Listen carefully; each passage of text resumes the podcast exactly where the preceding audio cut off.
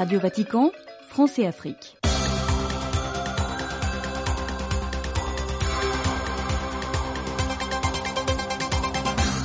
Amis et fidèles auditeurs, bienvenue et merci d'être à notre écoute. Faisons attention à trois lèpres de l'âme, la peur, les préjugés et la fausse religiosité. Mise en garde du pape François dans l'homélie de la messe au cours de laquelle il a canonisé Mamantula, la première sainte argentine. Peu de mots, mais des faits concrets. C'est le style de Jésus que nous sommes appelés à imiter, surtout devant ceux qui sont dans le besoin et qui ont besoin de notre aide. Des mots du pape François avant la prière mariale de l'Angélus dimanche. Vous aurez les détails dans l'actualité de l'Église, avant la rétrospective de l'actualité de l'Église en Afrique grande manifestation au Maroc contre ce qui est qualifié de génocide à Gaza, poursuite des manifestations au Sénégal contre le report des élections. Nous en parlerons dans l'actualité sociale et politique africaine, qui nous conduira également au Mali. Au cours de cette édition, vous suivrez également la suite de la présentation du rapport de synthèse de la première session de la 16e Assemblée générale ordinaire du Synode des évêques. Encore une fois, bonne condition d'écoute de nos programmes que nous émettons depuis la Cité du Vatican. Radio Vatican, France et Afrique, Stanislas Kambashi. Le pape François a présidé dimanche la messe dans la basilique Saint-Pierre au cours de laquelle il a canonisé Mamantula, la première sainte argentine. Commentant les lectures du jour, François a mis en garde contre trois lèpres de l'âme, la peur, les préjugés et la fausse religiosité. C'est en nous laissant toucher par le Christ que nous sommes des témoins de l'amour qui sauve, comme le fut la nouvelle sainte. Les comptes rendus d'Olivier Bonnel.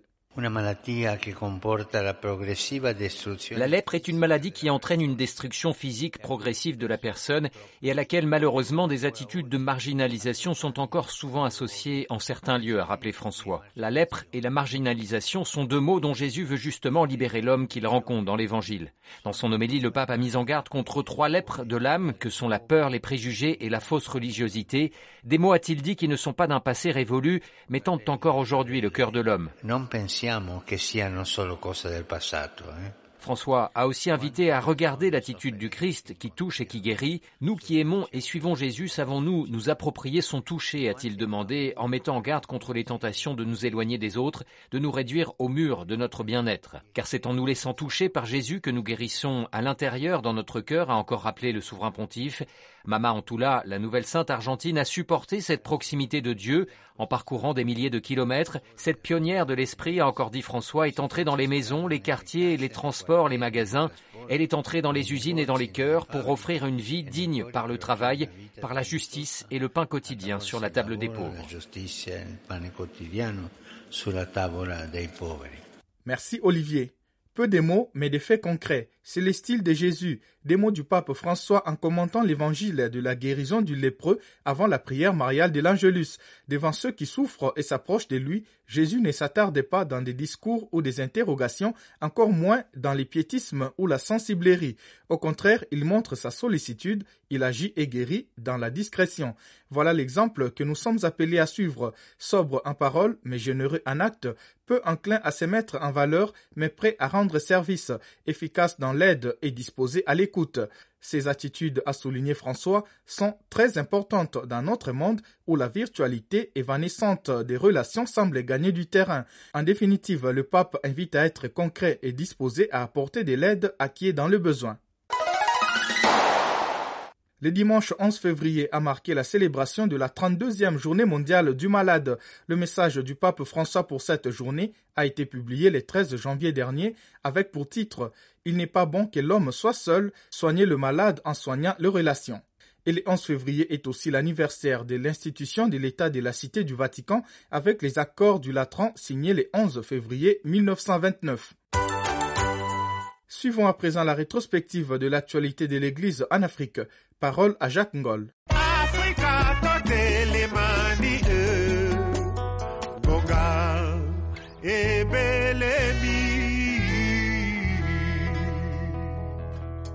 Dans un entretien avec une agence de presse mardi 6 février, Monseigneur Joseph Maluki Mwangela, évêque du diocèse de Kitui au Kenya, a dénoncé l'augmentation des cas de violence impliquant des membres des familles.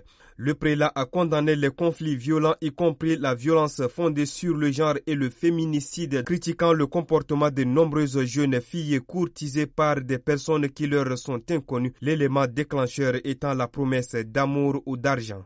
Les filles veulent vivre selon des normes élevées, a-t-il critiqué. La violence dans les familles kenyanes est un problème important qui doit être traité, a-t-il relevé, appelant au respect des vies. Par ailleurs, l'évêque a invité ceux qui se préparent au mariage, ceux qui sont mariés à se faire confiance et se pardonner mutuellement. Apprenez à aimer et à tenir vos promesses, a-t-il exhorté.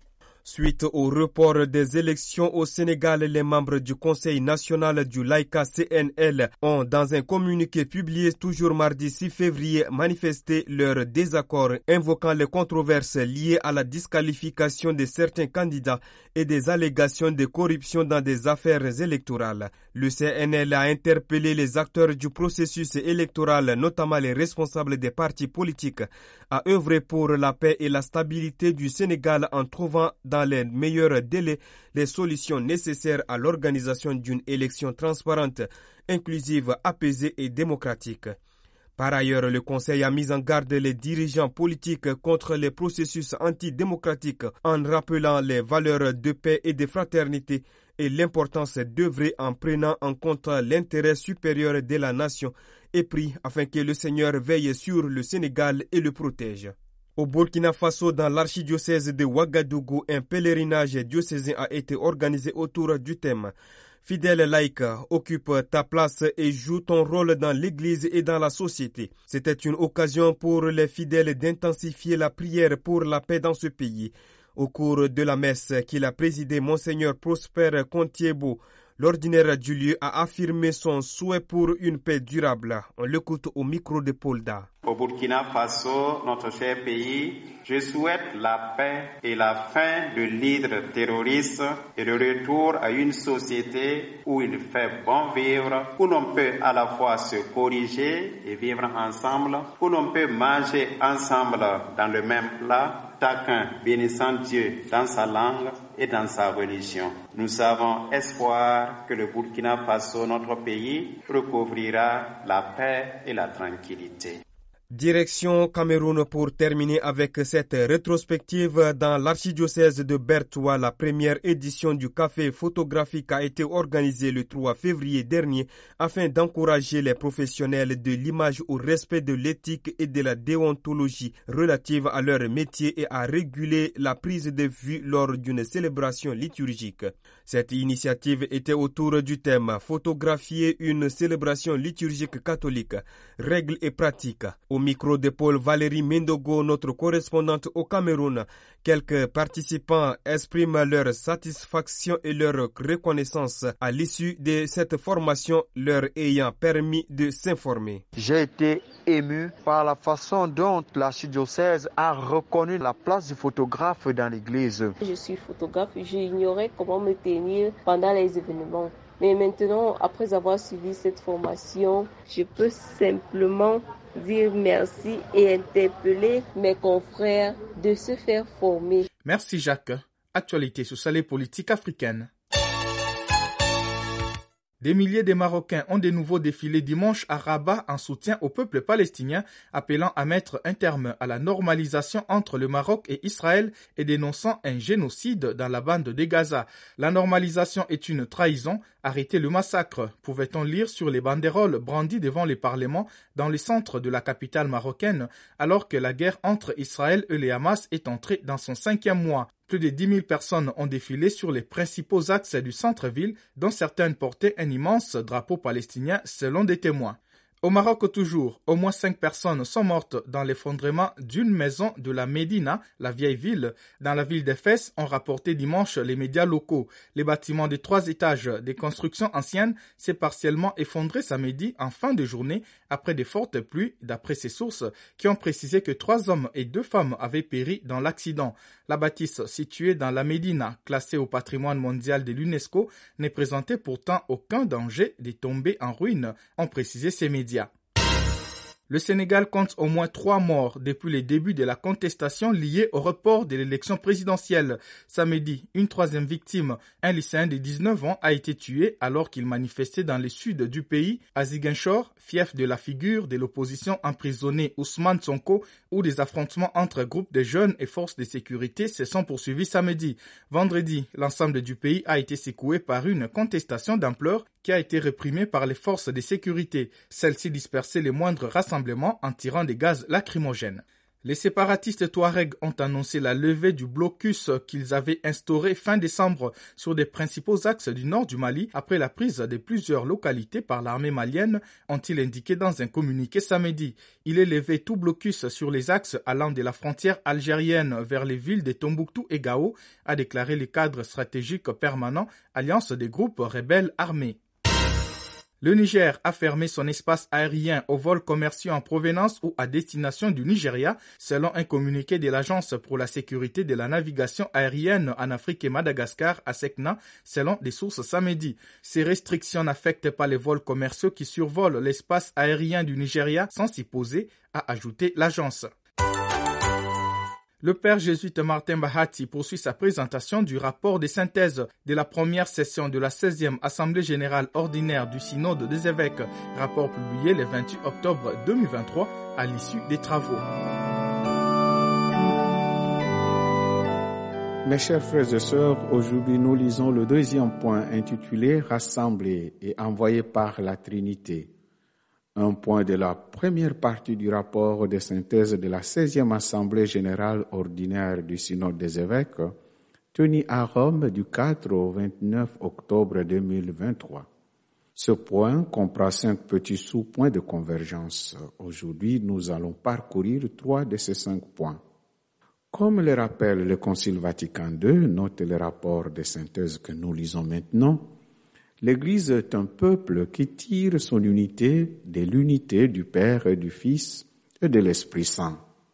Le Père, par l'envoi du Fils et le don de l'Esprit, nous implique dans un dynamisme de communion et de mission qui nous fait passer du jeu au nous et nous met au service du monde.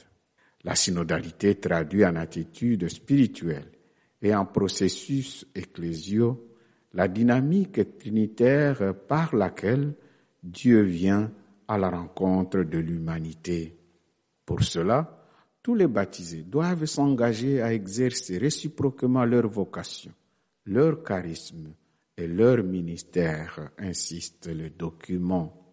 Toujours selon le rapport de synthèse, dès le début, le cheminement synodal de l'Église est orienté vers le royaume qui sera pleinement accompli lorsque Dieu sera tout en tous. L'Église ne réfléchit pas à sa propre configuration synodale pour se placer au centre de l'annonce, mais pour accomplir au mieux, même dans son incomplétude constitutive, son service à l'avènement du royaume. Le renouveau de la communauté chrétienne n'est possible qu'en reconnaissant la primauté de la grâce. Si la profondeur spirituelle fait défaut, la synodalité reste un renouvellement cosmétique.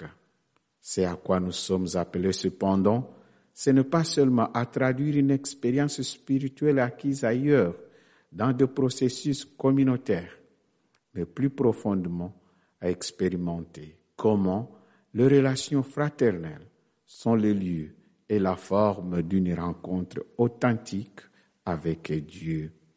En ce sens, note le rapport de synthèse, la perspective synodale, tout en s'appuyant sur le riche patrimoine spirituel de la tradition, contribue à en renouveler les formes.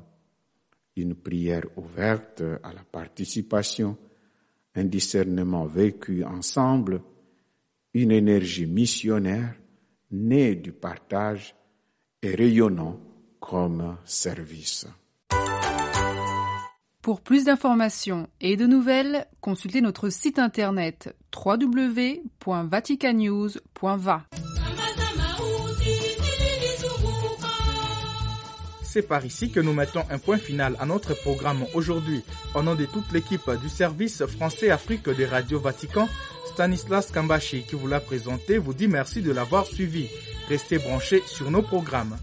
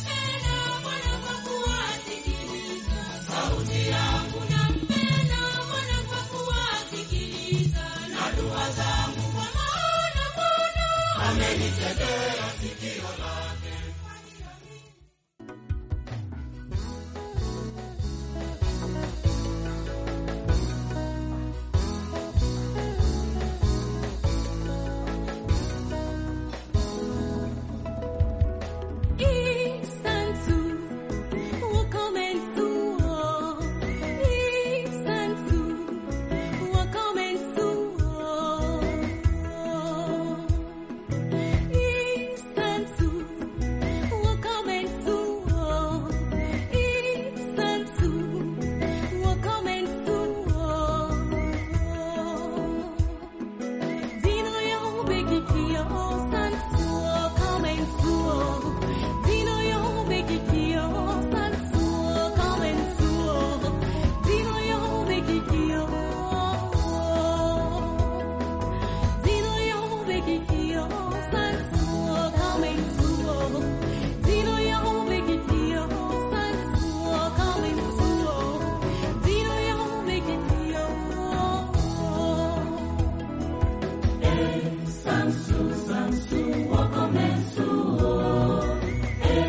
Santo,